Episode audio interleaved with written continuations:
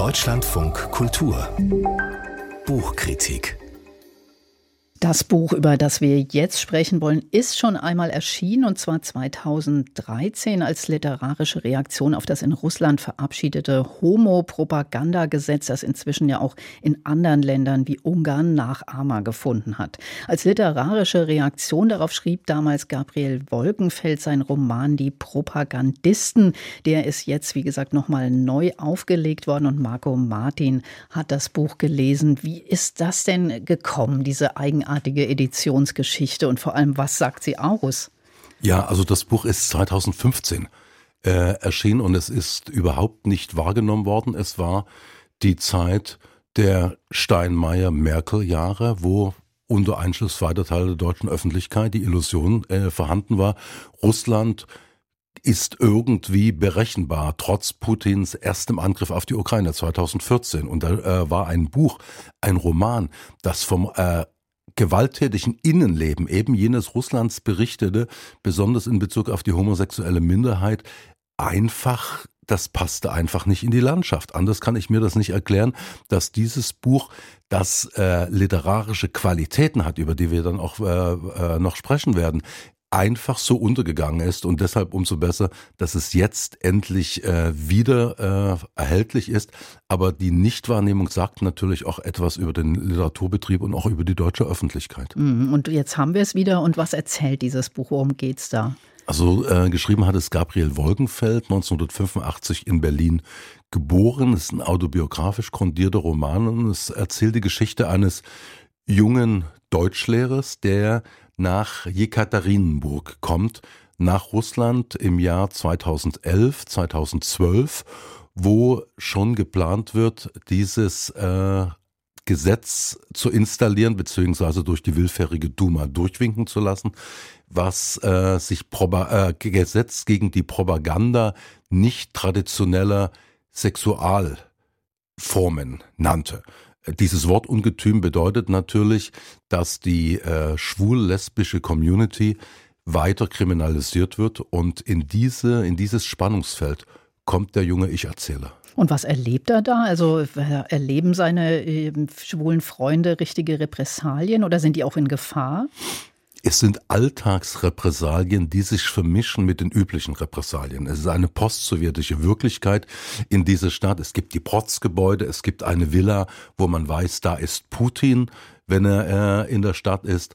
Das sind die heruntergekommenen Omnibusse. Da ist diese Alltagshärte, diese Mürrischkeit. Dann natürlich auch äh, erste Konsumtempel. Und äh, dazwischen zieht sich diese Spur einer beginnenden oder verstärkten Gefährdung. Dass äh, junge Schwule zum Beispiel die Erfahrung machen, dass sie in äh, Dating, auf Dating-Apps auf Fake-Profile stoßen. Diese Fake-Profile werden angelegt von Rechtsradikalen, äh, die die äh, äh, jungen Schwulen dann in eine Falle locken, auf Hinterhöfen verprügeln und das filmen und das äh, Beängstigende dabei ist äh, zusätzlich, dass viele Passanten vorbeikommen und mitunter auch ältere Frauen das sehen und dann noch auf die Opfer draufspucken. Und äh, das wird gefilmt und dann ins Netz gestellt. Und all diese Erfahrungen machen eben die Freunde dieses jungen äh, dieses jungen Austauschlehrers und sie erzählen ihm davon, aber wie das eingebettet ist in seine Erfahrung, in die Geschichte, in verschiedene Milieus, äh, die er dann äh, äh besucht, ist weit mehr als ein literarisiertes Tagebuch. Es ist als Roman absolut plausibel.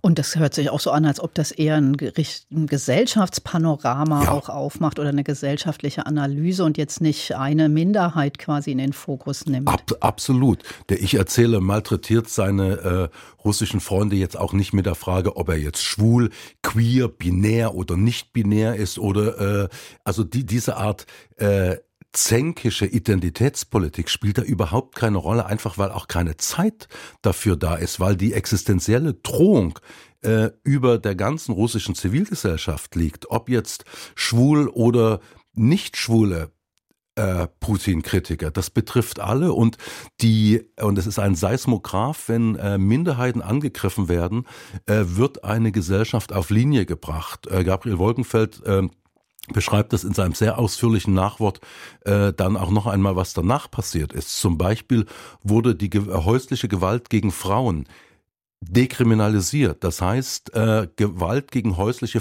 äh, äh, häusliche Gewalt gegen Frauen gilt nicht mehr als äh, anzeigepflichtiges Delikt. Das ist kurz vor dem zweiten russischen Einmarsch in der Ukraine passiert. Also es gibt eine natürlich eine eine Verbindung zwischen einer Gewaltsamkeit im Innen, Frauenfeindlichkeit, Minderheitenfeindlichkeit und der Konditionierung äh, der Gesellschaft für einen neuen Krieg. Und das beschreibt dieser äh, Roman auf eine atemberaubende Weise. Also er muss gar nicht apokalyptische Rhetorik verwenden. Die Beschreibung, die intensive Beschreibung des Bestehenden reicht völlig aus.